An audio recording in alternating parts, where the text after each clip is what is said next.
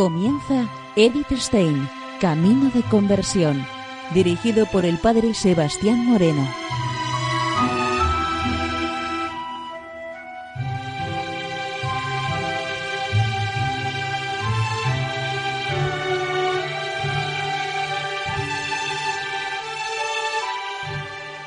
Muy buenos días, nos de Dios. Seguimos conociendo a Edith Stein, Camino de Conversión.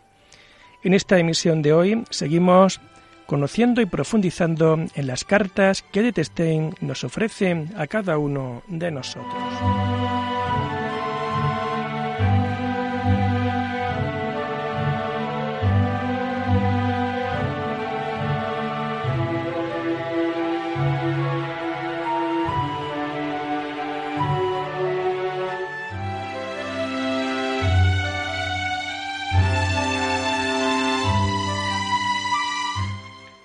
En carta escrita el 28 de abril de 1931 a su amiga Edelgundis desde Breslau, en su casa, nos comenta Edith Stein lo siguiente.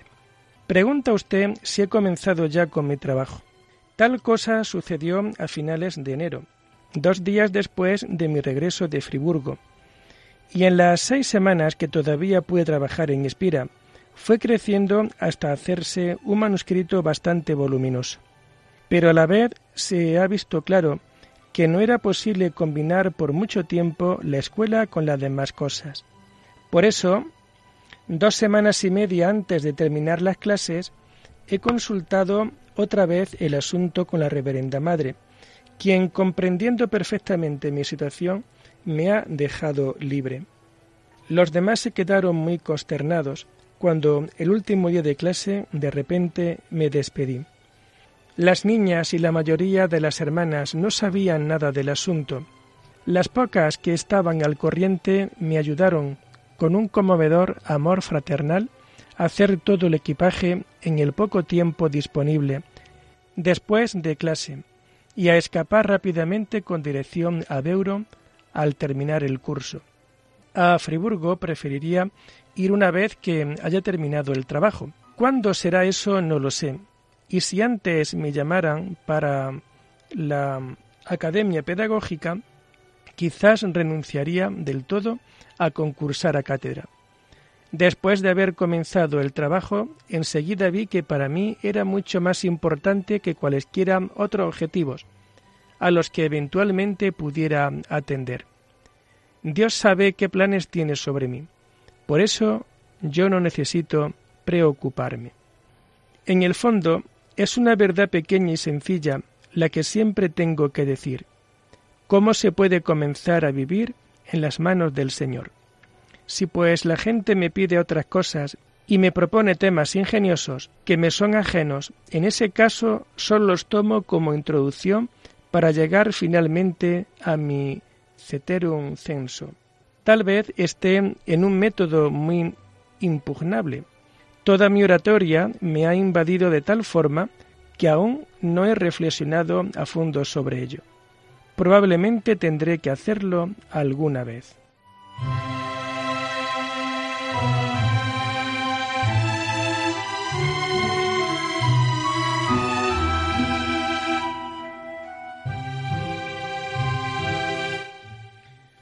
Y en carta a Heinrich Finke, con fecha 6 de junio de 1931 desde Breslau, nos comenta Edith Stein lo siguiente.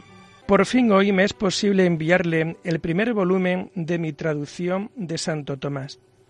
Al mismo tiempo quisiera comunicarle que desde Pascua ya no doy clases en el colegio.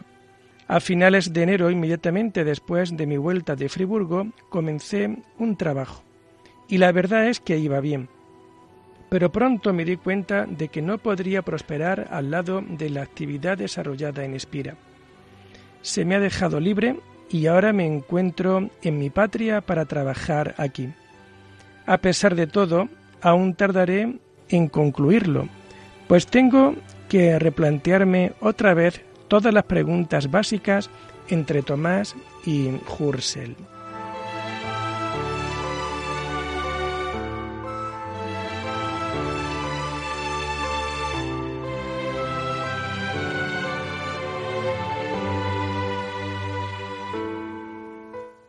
Por lo que respecta a la llamada a una academia pedagógica, todavía no hay ninguna noticia definitiva. Con mucha seguridad tal cosa podría producirse en Pascua de 1932. Tengo claro que debo aceptarla. Por eso, si llegara en los próximos meses, me parece que ya no tendría sentido intentar concursar a cátedra. ¿Puedo pedirle otra vez que me haga saber su bondadosa opinión y qué es lo que usted aconsejaría en este caso? Si antes de julio no se hubiera decidido nada, siguiendo su amable consejo, desearía dirigir la solicitud a la Gorres Hesfals. Sería posible que la beca fuera concedida incluso para el invierno, puesto que a causa del trabajo he dejado mi puesto y estoy sin ingreso fijo. Ahora tengo que recuperar un lamentable descuido. Sigo sin ser miembro de la Gorres Hesfal. ¿Quiere usted aceptarme bondadosamente y explicarme cuáles son mis obligaciones? Reciba un respetuoso saludo suya y agradecida, Edith Stein.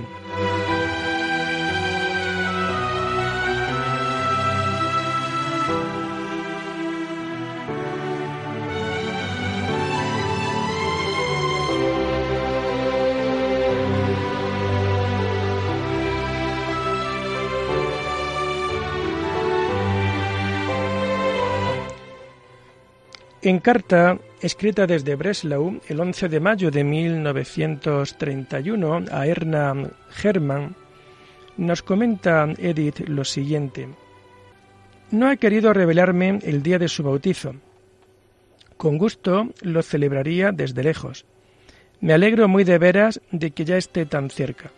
De corazón le deseo que sea realmente el día de un nuevo nacimiento entonces la gracia del bautismo y la fuerza siempre nueva de los santos sacramentos le darán ánimo para soportar todas las dificultades. Las disputas con sus familias y el final del curso en el seminario con sus pequeñas y cotidianas molestias.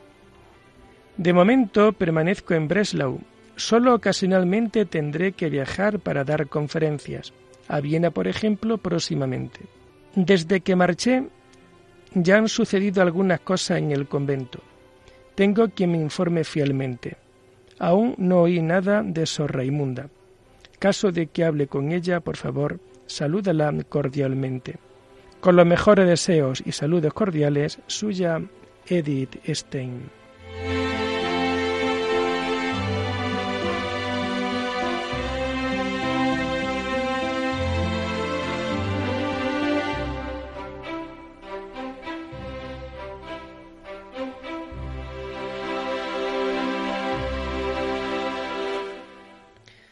En carta escrita el 23 de mayo de 1931 desde Modlin, cerca de Viena, a Anna Boblet, comenta Edith Stein lo siguiente. Antes permita que te diga que no tiene razón alguna para avergonzarte de ti. Cuando una ha estado tan a menudo en compañía del Salvador como nosotras dos, entonces también se puede hablar tranquilamente entre sí de ello. Ojalá hubiera muchas personas con las que se pudiera hacer eso sin necesidad de temer que algo sagrado sea profanado. Concédete tanto tiempo en la Iglesia como necesites, a fin de encontrar paz y tranquilidad. Esto redunda en provecho no solo tuyo, sino también del trabajo y de todas las personas con las que te relacionas. También yo me he retirado a la soledad para vivir los días de Pentecostés. Como ves, estoy en tierra extraña. El día 30 he de dar una conferencia en Viena en honor de Santa Isabel. ¿Verdad que tú me ayudarás con un memento? El lunes vuelvo a Viena, donde tendré que estar en compañía de mucha gente. Por todas partes recibo siempre encargos muy difíciles y estoy siempre contenta cuando pienso que todavía muchas de vosotras os acordáis de mí y me ayudáis. Muchos saludos cordiales, Edith Stein.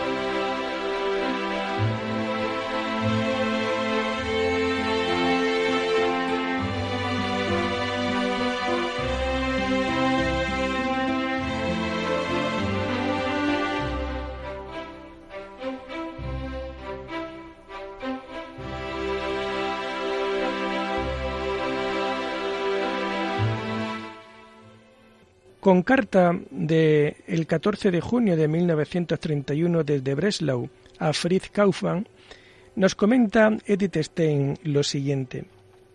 La imposibilidad de cumplir con todas las obligaciones apremiantes me ha obligado finalmente a marcharme de Santa Magdalena. La catástrofe financiera no afectó a Santa Magdalena, sino a otro convento de Espira. Las buenas hermanas me han dejado marchar de mala gana y solo porque vieron la vis mejor. Hablé con Honecker y con Heidegger sobre la posibilidad de concursar a cátedra y encontré en ambos una buena acogida. Desde Pascua estoy en casa ocupada con un gran trabajo que crece enormemente entre las manos, debido a lo que he ido elaborando a lo largo de muchos años. Quizás vaya a Friburgo en otoño. Nada es seguro porque aún flotan en el aire otras posibilidades. Atentamente, Edith Stein.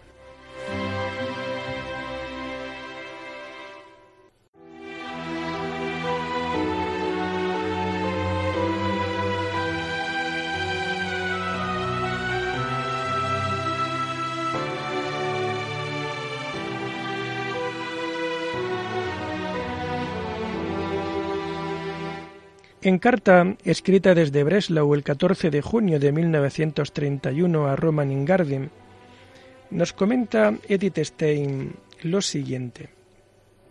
¿Desea usted saber qué son academias pedagógicas? Son los nuevos institutos para la formación de los maestros de primera enseñanza. La formación de los maestros ha sido nuevamente regulada en los últimos años en casi todas las confederaciones. En algunas, en el caso de Hamburgo, se han hecho cargo de ello las universidades. En Prusia se han fundado academias propias, la primera en Münster, paulatinamente en otras partes del territorio. Con ello deben ser abastecidas todas las provincias. Las hay católica, protestantes y paritarias. Yo iría naturalmente a una católica, Aquella a la que yo debería ir estaba proyectada en Spandau, una hora en tren rápido desde Berlín. Y a mí se me había asignado la cátedra de psicología. Pero probablemente ni siquiera el año 32 podrá ponerse en marcha, ya que no hay dinero. No estoy triste por ello. A decir verdad, las academias han sido dispuestas favorablemente dotadas abundantemente como niños preferidos del gobierno. Como instrucción preliminar se exige el bachillerato y solo se acepta una élite de alumnos. Pero según mi experiencia en Espira, su tarea me parece casi insoluble. Maestros tienen que ser educados. No tiene ningún sentido que se les preinstruya académicamente alrededor de dos años. Totalmente nueva es la pregunta que me ha dirigido sobre presentarme a cátedra en Breslau. El que todavía viva lo verá. De momento, la nueva obra me da bastante que hacer. Saludos cordiales a usted y a sus seres queridos. Atentamente, Edith Stein.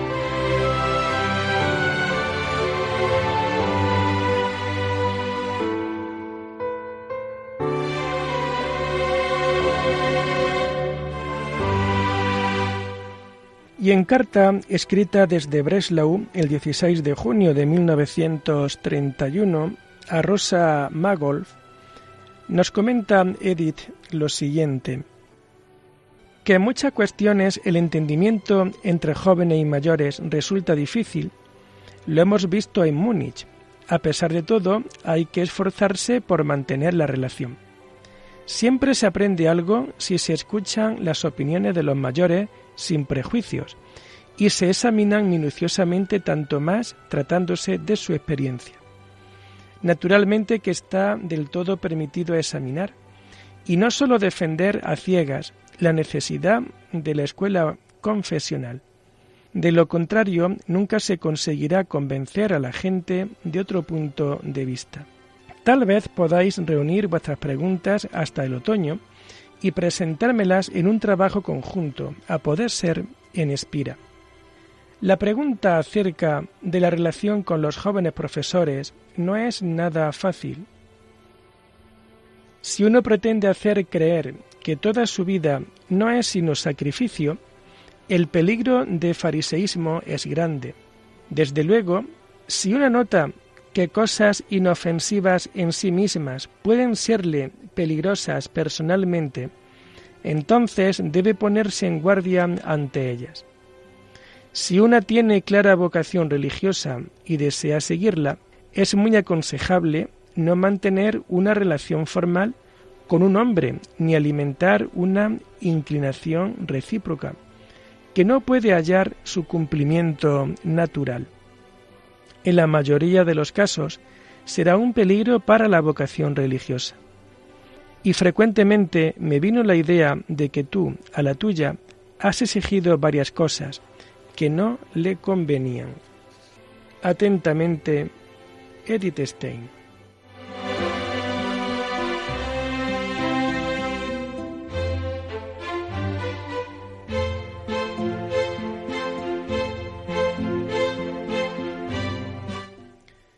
Y en carta con fecha de 18 de junio de 1931 a Emil Beirsnels desde Breslau le comenta Aquí estoy desde el 14 de junio y previsiblemente aquí me quedaré. A continuación, un viaje por Renania y el sur de Alemania. El 30 de mayo he hablado en Viena sobre Santa Isabel. He prometido dar otra conferencia sobre Santa Isabel en Colonia. No sé todavía lo que saldrá y todavía mucho menos de dónde saldrá una tercera para Heidelberg. Pero si ha de ser así, será posible. Aún no hay nada decidido sobre mi futuro campo de trabajo. Por eso me parece un poco atrevido comprometerme para noviembre. Quizá podamos al menos dejarlo abierto por si fuera posible el 15 o el 22. La conferencia del 2 de diciembre ha aparecido en el Feber, o sea, momentáneamente la primera mitad en el cuaderno de mayo y junio. A usted y a los suyos, saludos cordiales, Edith Stein.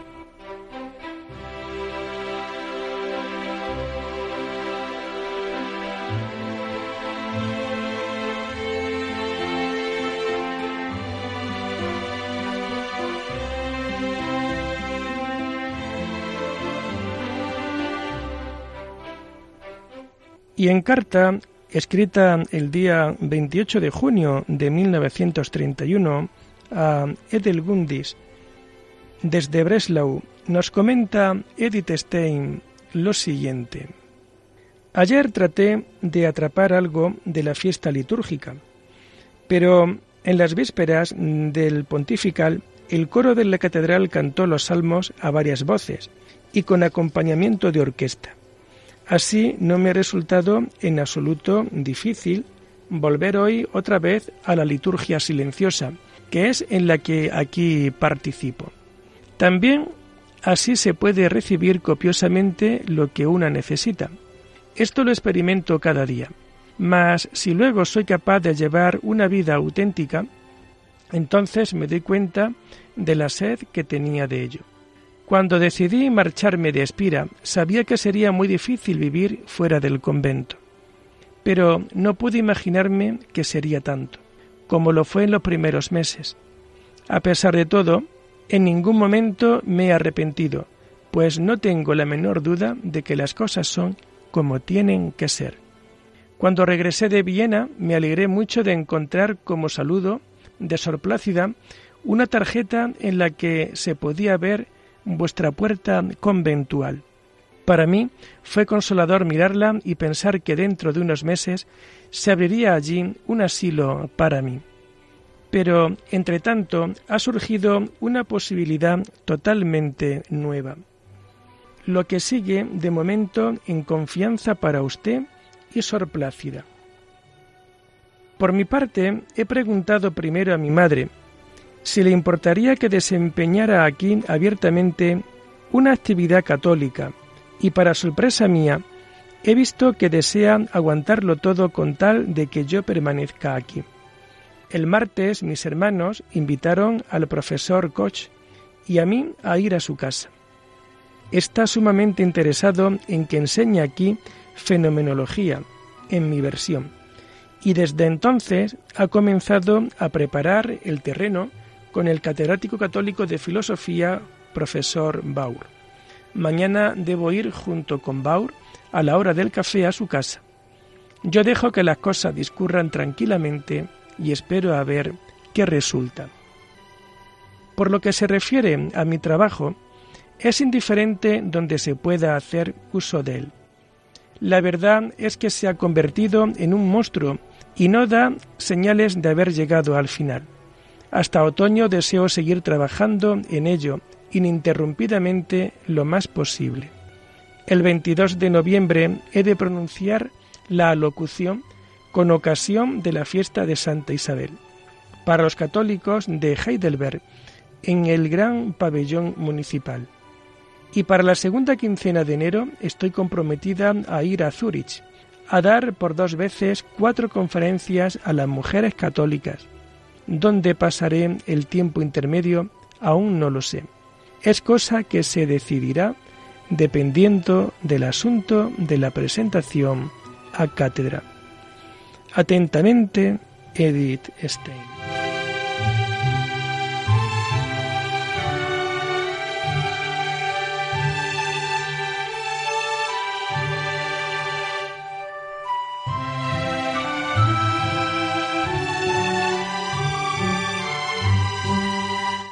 Y lo dejamos aquí por hoy, invitándoles a seguir profundizando en la vida y en el mensaje de Edith Stein.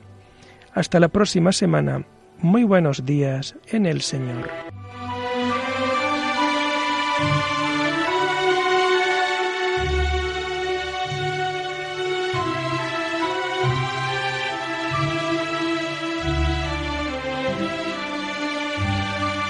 Han escuchado Edith Stein Camino de Conversión con el Padre Sebastián Moreno.